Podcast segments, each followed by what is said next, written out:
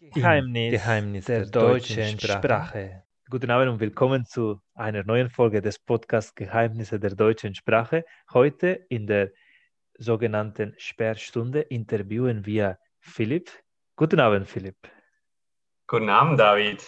Wie geht es dir? Wie fängt deine Sperrstunde an? Hier in Baden-Württemberg, wo wir jetzt aufnehmen. Ja, stimmt, das ist genau Punkt Sperrstunde. Ja, mir geht es gut. Ich, ähm, trotz Lockdown genieße ich meinen Urlaub, äh, bin zwar für mich, aber mache trotzdem schöne Sachen, war in der Natur und mache hier in der Wohnung ein paar Sachen, ein paar Projekte, die so liegen geblieben sind. Von daher genieße ich die Zeit auch, wenn es sehr spannende Zeiten sind. Ja. Diese Aufnahme findet übrigens in der Weihnachtszeit von 2020 statt. Ich hatte im Vorfeld dieser Aufnahme ein Gespräch mit meinem Lehrer und es ging darum, was wurde erreicht in diesem Jahr. Und ich würde dich auch gerne fragen, was wurde aus sprachlicher Sicht in deinem 2020 erreicht? Oh, aus sprachlicher Sicht, das ist eine, interessante Frage. Ähm, es muss nicht nur eine Fremdsprache sein, es kann Rhetorik oder was auch immer, genau. Ja, ganz interessant war, dass ich im Oktober ein, nee, zwei Online-Seminare, aber beim gleichen Referenten gemacht habe zu Kommunikationsmethoden, also zu Moderation. Das eine, die eine Methode hieß ähm, Dynamic Facilitation. Darum geht es um konsensorientierte Moderation. Also wenn eine Gruppe zum Beispiel ein sehr konfliktreiches Thema hat, dann ähm, schaut man, wie man dieses Thema zu, zusammen bearbeitet. Und da geht es natürlich auch viel um Kommunikation. Und die andere Methode, da ging es um eine kollegiale Beratung. Und das sind eben zwei Moderationsmethoden, wo man, denke ich, ja, Kommunikation und Sprache hängt ja zusammen oder Sprache ist ja Teil der Kommunikation. Und klar, man muss sich da auf den anderen einlassen und die Gruppe im Blick haben. So, das waren zwei schöne sprachliche Erfahrungen. Und klar, im Alltag, im Beruf, jetzt wechsle ich auch nochmal den Beruf, gibt es immer mal wieder Fachbegriffe, die man neu kennenlernt. Und ja, das war so meine sprachliche Entwicklung in diesem Jahr. Und natürlich, es wird noch mehr auf dich in 2021 zukommen. Ähm, man merkt, dass du Muttersprachler bist. Ich würde mich noch interessieren, wie du andere Fremdsprache gelernt hast, ob du eventuell so einen Tipp, ein paar Tipps für die Zuschauer hast. Also ich glaube, wenn man wirklich eine Fremdsprache lernen will, braucht man eben ja, auch einen emotionalen Zugang. Also ich war zum Beispiel im Ausland und habe da Spanisch dadurch natürlich viel besser gelernt und hatte eben Menschen, die ich dort interessant fand und mit denen ich befreundet war und mit denen ich meinen Alltag verbracht habe.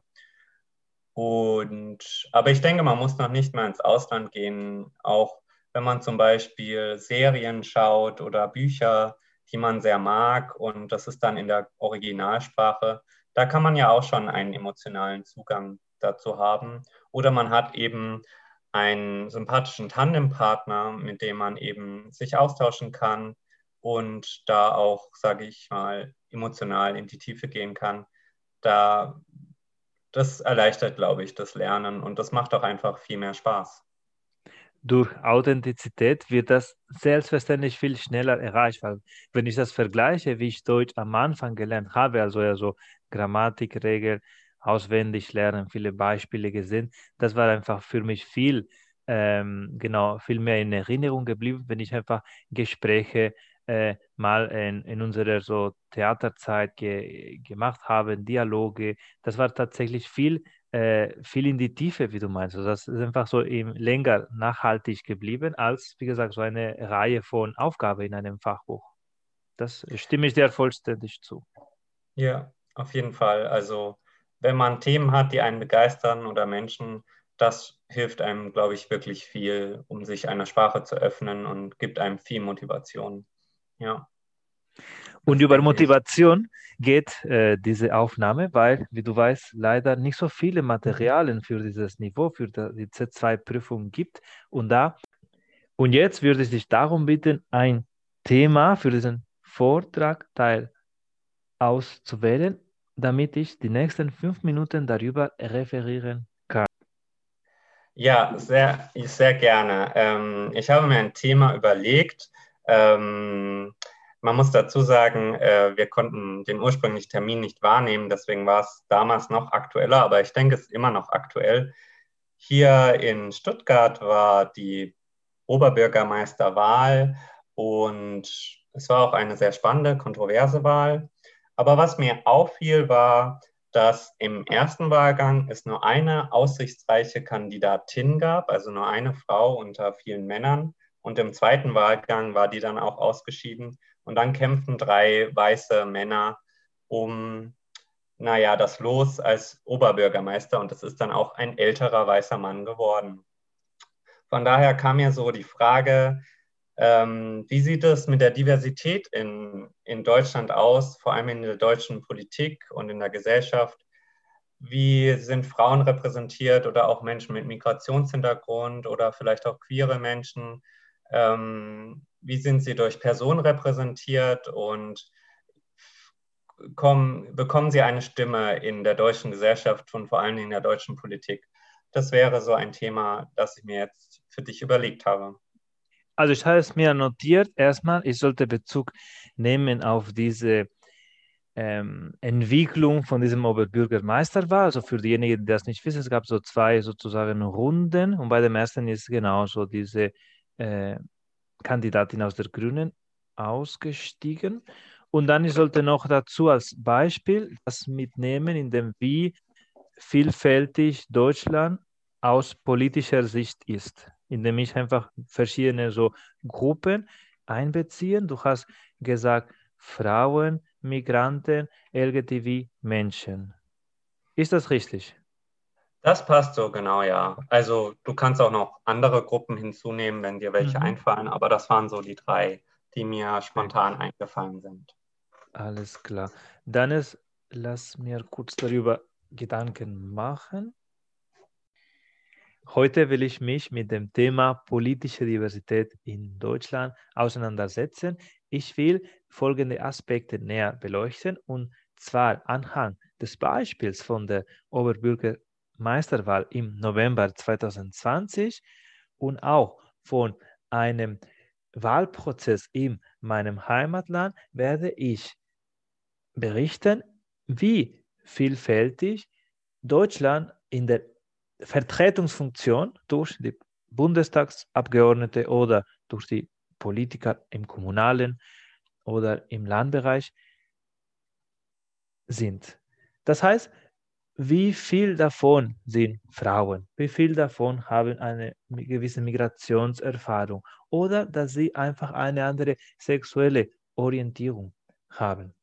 Diese Diversität, sei es Geschlecht, sexuell oder einfach von Biografie, sollten sich aus, auch aus meiner Sicht in, der politisch, in dem politischen Leben widerspiegeln. Es ist so, dass im November 2020 eine gesonderte Rolle, das heißt eine Frau, die auch ökologische Sichtweise hatte und dazu einen Beruf hat, Eurythmie, die für ganz viele exotisch klingt, hat das geschafft, in der zweiten Position von diesem Oberbürgermeisterwahl zu sein. Dann in der zweiten Runde ist aber ausgestiegen. Hintergründe sind leider uns von der Presse nicht bekannt, aber es könnte schon den Verdacht naheliegen, dass sie sich in dieser sogenannten Welt von Rollenzuschreibung sich nicht dabei gefühlt, wohl gefühlt hat. Unter anderem, weil die Mitstreiter oder die Kandidaten waren meistens Männer mit einem gewissen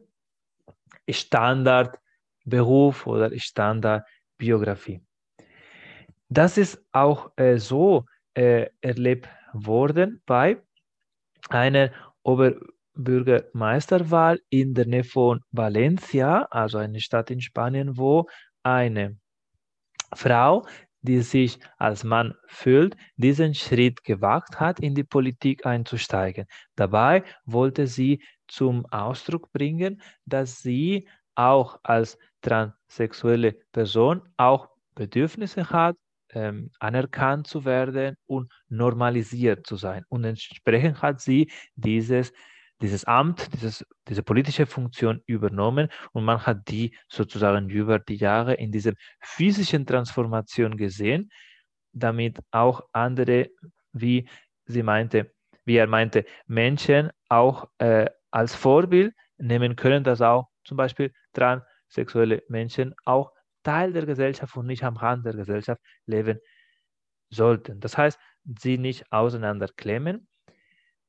Und das stimme ich auch zu, dass diese Möglichkeit in der Politik, also in einem sehr visuellen Art und Weise jemanden aufzurufen, damit eine Rolle ausübt, das in der Regel nicht dafür vorgeschrieben ist, als Bürgermeister oder als Politiker oder als Minister, sollte schon gang und gäbe sein.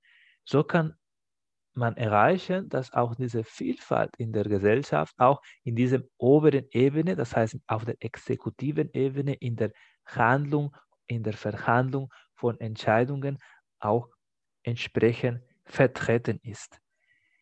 Ich werfe mal die Frage auf, wie wäre es, wenn wir mal nach der Kanzlerin Merkel eine türkische stammigen Bundeskanzler haben oder eventuell eine Person, die eine visuelle Einschränkung hat und zum Beispiel sich mit Braille-Alphabet oder mit die, jemand, der gehörlos ist und mit Zeichensprache, mit Gebärdensprache sich kommuniziert.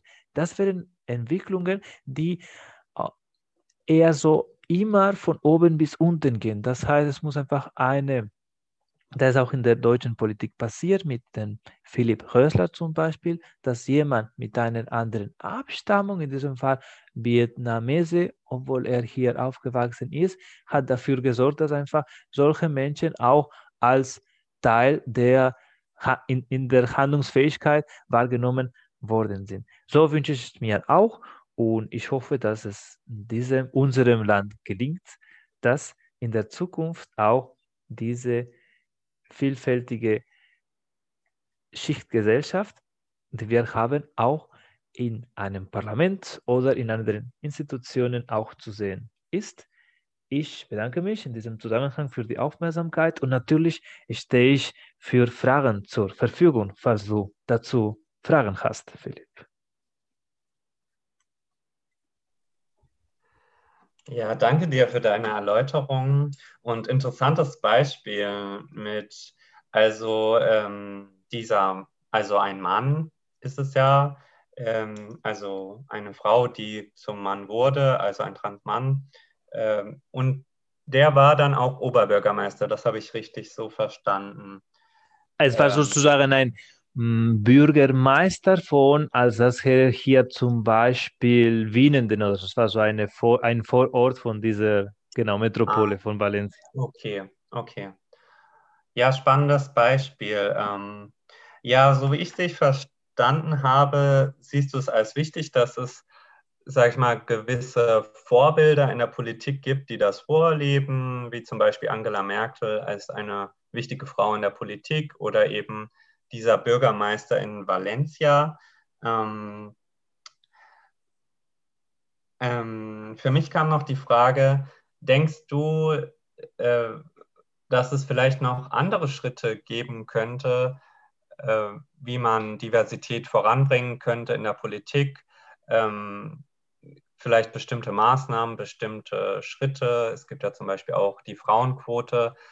Was denkst du darüber? Ähm, soll man diesen Prozess auch aktiv befördern, zum Beispiel durch Gesetze und bestimmte Handlungen, oder soll das eher von sich aus passieren und nach und nach äh, trauen sich eben Personen unterschiedlicher Herkunft äh, in die Politik zu gehen und das vorzuleben? Was denkst du?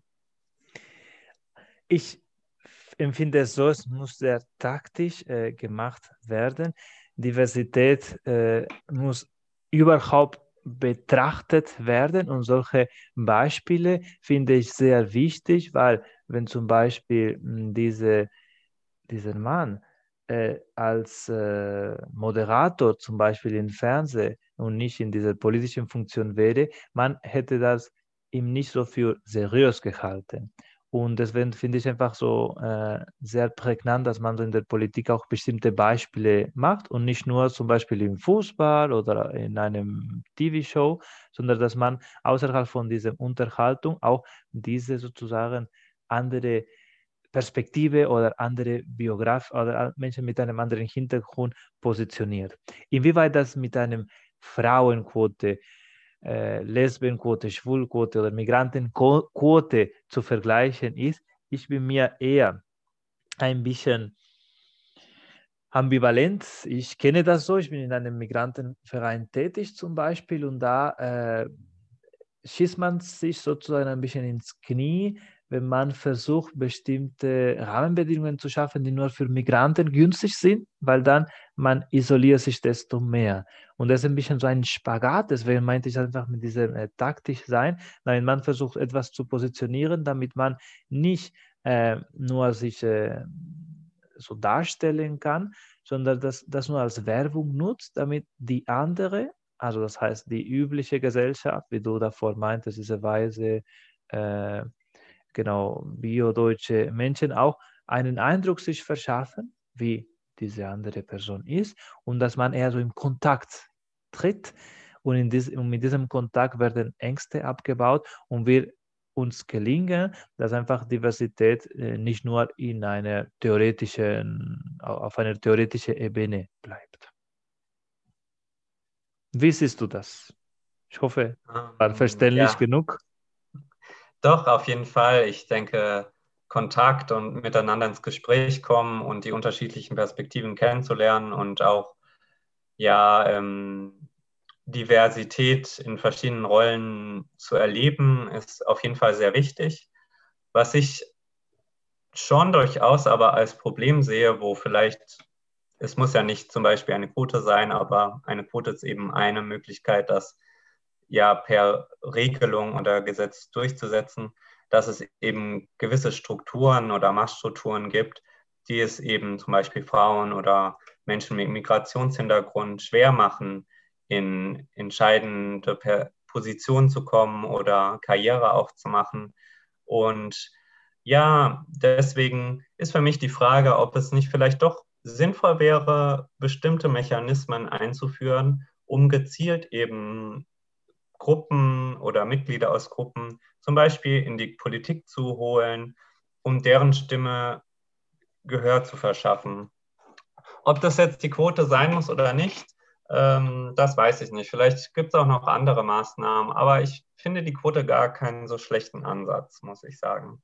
Wenn ich deine Erläuterung äh, anhöre, ich äh, erinnere mich jetzt an einen so jetzt traurigen Geschichte oder Nachricht. Das war so, dass in Paris vor einigen Tagen wurde äh, diese Frauenquote als verfassungswidrig beäugt und diese Kommune in Paris muss sogar eine Strafe zahlen, da zu viele Frauen für leitende Positionen gefördert worden sind. Das Gesetz ist leider nicht äh, ein, ein konkreter oder ein aktueller Spiegel der Realität, und ist da immer wieder so mit einer Zeitversetzung das anzupassen. Und ich weiß nicht, wie weit das Gesetz so uns richtig helfen kann, aber das würden wir auf jeden Fall für eine andere Diskussion belassen, weil heute es geht darum, dass wir die Prüfung ganz genau simulieren, nachmachen müssen, um bei dem zweiten Teil, bei dieser Diskussion, benötige ich von dir noch ein zweites Input, damit wir die nächsten sieben Minuten uns auseinandersetzen.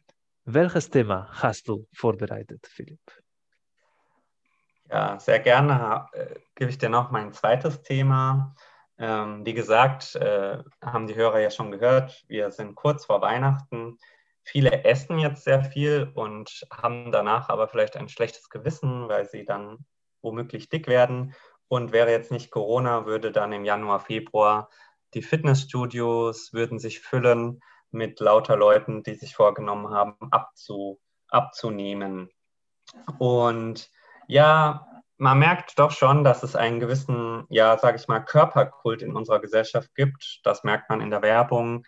Und ähm, ja, dass es eben ein, vielleicht Schönheitsideale gibt, denen wir nachhecheln. Und ähm, ich frage mich, oder meine Frage an dich ist, ist dieser Schönheitskult oder Körperkult nur kritisch oder gibt es vielleicht auch Vorteile? Und ja, ähm, was denkst du zu diesem Kult und was sind die positiven und die negativen Seiten? Und ist es vielleicht notwendig, neue Schönheitsideale zu entwickeln? Damit wir ganz genau an den Rahmenbedingungen uns anpassen, ich bräuchte von dir ein Statement, egal ob das persönlich ist oder nicht, und ich muss das Gegenteilige vertreten. So funktioniert es leider in der Prüfung. Also ich kann nicht so richtig Vor- und ah. Nachteile berichten, sondern das geht darum, dass wir so eine Art von Ping-Pong-Spiel mit einem gewissen Ja, ich bin dafür, nein, ich bin dagegen. Dieser Körperkult ist schon in gewisser Weise kritisch zu betrachten. Zwar motiviert er Leute, Sport zu machen, aber es ist irgendwo auch eine falsche Motivation. Die Motivation, sich bewegen, sich zu bewegen, sollte sein, sich gut und gesund zu fühlen und gesund zu werden. Und ich denke, ähm, es fehlt der Gesellschaft vielleicht an neuen Schönheitsidealen, äh, die gelebt werden sollten, weil sich auch viele Menschen minderwertig dadurch fühlen, weil sie nicht den Idealen entsprechen, die uns vor allem die Medien vorleben. Das ist mein, meine Aussage an dich. Ja. Das sehe ich bedauerlicherweise anders. Wäre es nicht so, dass wenn äh, andere Schönheitsideale ähm, vertreten werden, dass auch andere Menschen das doch ausleben würden. Also ich habe auch zum Beispiel bestimmte Projekte gesehen, wo Menschen stolz waren, äh, übergewichtig zu werden und das äh, schließt das nicht aus, dass auch ein anderes so äh, Schönheitsideal ist. Aber was die Mehrheit, äh, was dem, der Mehrheit gefällt, ist, wenn sie diese äh, Miss, Mr. Germany, Miss, Mr. Äh, Welt einschalten, zuschalten und das dafür stimmen, dass derjenige mit einem gewissen Körpergröße und Körpergewicht ausgewählt wird. Also aus meiner Sicht wird das so äh, bestimmt. Von daher, äh, es gibt auch andere Varianten, aber die übrige oder die Standardvariante ist diejenige, die wir so von dieser Säule seit dem griechischen Antike kennen. Von daher, das äh, äh, überstützt mich, inwieweit gibt es jetzt eine Änderung. Das war immer so. Man muss nur so im Museum gehen.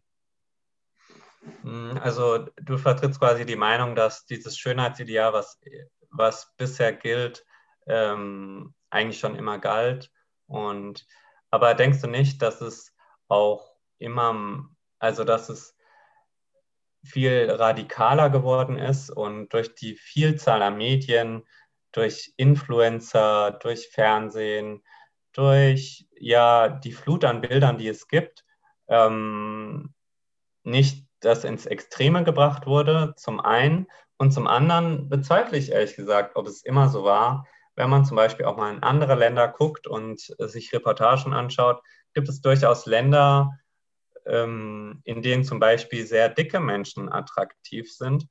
Hm, ich glaube zum Beispiel in gewissen afrikanischen Ländern ist das durchaus äh, ein Schönheitsideal oder war es zumindest eine Zeit lang. Genauso wie in China ist gebräunt zu sein verpönt und hier wird es sogar äh, im Sonnenstudios, Sonnenstudios künstlich bevorzugt. Ich äh, finde, genau, es gibt genaue Vorstellungen, das ist auch so kulturbedingt äh, unterschiedlich.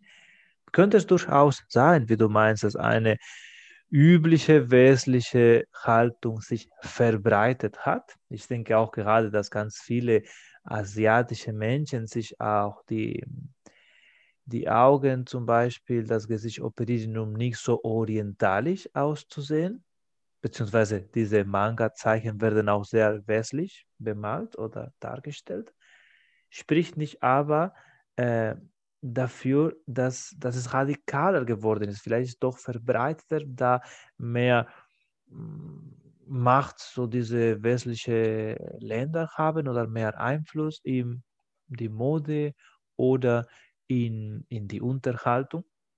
Ich äh, würde mir äh, natürlich äh, wünschen, dass auch, wie du meintest, andere Repräsentationen oder Konzeptionen von Schönheit auch in diesen Netflix-Serien oder in anderen groß äh, verbreiteten Medien auch auftauchen würden. Zu deiner Frage, ob das radikaler geworden ist, ähm, wenn ich das in meinem Fachgebiet beziehe, dass es äh, vielleicht wird mehr darauf geachtet, wird mehr äh, das äh, abgeklärt, sage ich mal so. Aber Menschen mit Essstörungen oder mit Schwierigkeiten mit ihrem körperlichen Bild zurechtzukommen, gab es immer wieder, auch äh, in diesem Schicht, wo die Menschen äh, ganz viel zur Verfügung hatten. Also es gibt eine, eine, eine Königin aus Österreich, war es auch der Fall, dass sie auch darunter gelitten haben. Und da ist ein bisschen so die Frage, äh, wie wird das wahrgenommen? Also ist diese Idee giftig in sich oder ist eher so diese tätige Wiederholung, wie du meintest, in allen Bereichen, in ganz viele Bilder oder in ganz viele Sendungen vorhanden ist. Also wie wird das eher so genutzt, diese Medien, statt dass eventuell das Schönheitsideal, also dieses nicht so viel Fett haben oder sich äh, regelmäßig sportlich tätigen, auch dazu führen können, dass man gesund ist. Also ich verbinde, würde ich so pauschal sagen, dieses Schönheitsideal mit Gesundheit, äh, Förderung so hergestellt worden ist. Und da ist für mich jetzt äh, nichts Hinderliches, also Gesundheitliches gesehen. Wie siehst du das?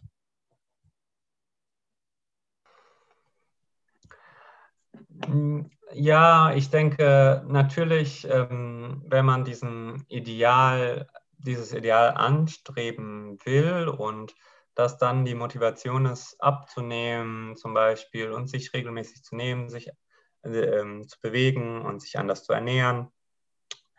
Ich denke auf jeden Fall äh, kann das die Gesundheit auch fördern. Ich denke aber, wie gesagt, ist es, glaube ich, nicht die richtige Motivation, sondern ich glaube, die Motivation sollte sein, wirklich die Gesundheit an sich oder sich gut zu fühlen und auch ähm, ja, sich auch so anzunehmen, wie man ist und diese Bewegung und diese Ernährung für sich selbst zu nehmen und sich gut zu fühlen. Und ja, manch einer, der kriegt vielleicht keinen Sixpack und hat vielleicht einen leichten Bauch, aber er bewegt sich dann trotzdem und ernährt sich gut. Er hat halt vielleicht einen bestimmten Stoffwechsel, dass es ihm ja schwerer macht, äh, eben dieses Ideal zu erfüllen. Aber vielleicht sollte der sich dann auch keinen Kopf machen. Und äh, aber stattdessen wird in der Medienwelt einem eben sehr suggeriert, dass er eben ein Waschbrettbraut haben soll und eben nicht ein kleines Bäuchchen. Und ich denke, das ist schon durchaus kritisch und kann sogar auch dazu führen, dass man irgendwann schnell demotiviert ist, weil man vielleicht nicht so aussieht, wie man aussieht, obwohl man sich eigentlich was Gutes tut, indem man sich bewegt und gut ernährt. Da würde ich ja. den Fokus sozusagen aber auf die eigene Verantwortung. Also wie kann das sein, dass mhm. sich jemand so verletzlich fühlt nach einer Aussage von irgendeiner Werbung oder von irgendeinem so pauschal Kommentar. Da würde ich äh, plädieren dafür, dass einfach diejenigen, die zum Beispiel, also wie du meintest, mit einem anderen Stoffwechsel unterwegs sind, sich äh, entsprechend in ihrer Zielsetzung bleiben, also dass man so mit ihrem Werteskala weitermacht, aber nicht, dass äh, deswegen man darunter leidet. Das würde ich ja schon zustimmen, dass das wäre nicht äh, gerecht, dass man deswegen jemanden, die nicht so dieses Body Mass Index oder dieses Körpergewicht hat, ausgegrenzt sein soll zum Beispiel von einer Sendung oder was weiß ich, ne, von irgendeiner Tätigkeit, wo er den Oberkörper frei machen müsste. Ja, das stimmt. Dann, dann haben wir ja zumindest einen Kompromiss, dass vielleicht auch mal mehr solche Leute gesehen werden sollten. Genau. Ähm, man das kann würde es ja natürlich so einhaken, ja. genau. Das wäre so mhm. auch unsere ja. ursprüngliche Strategie von Diversität. Und ah. wir kommen genau sozusagen zum Ursprung immer ist äh, wichtig, genauso das äh, ein Problem anzusprechen. Da ist einfach der erste Schritt, um das aufzuklären. Wir haben jetzt eine Prüfung hinter uns. Ich hoffe, wir hätten, oder vor allem du hättest das schon als Muttersprachler bestanden, dass ich das, das bestanden hätte. Und bin sehr froh, dass es äh, beim zweiten Runde geklappt hat. Ich äh, freue mich auf äh, gemeinsame eventuelle sprachliche Unternehmungen in der Zukunft und wünsche dir noch eine schöne Woche. Vielen Dank fürs Zuhören und bis zum nächsten Mal. Danke dir. Es hat mir auch viel Spaß gemacht. Vielen Dank. Weitere Folge findet ihr in redcircle.com Geheimnisse der deutschen Sprache.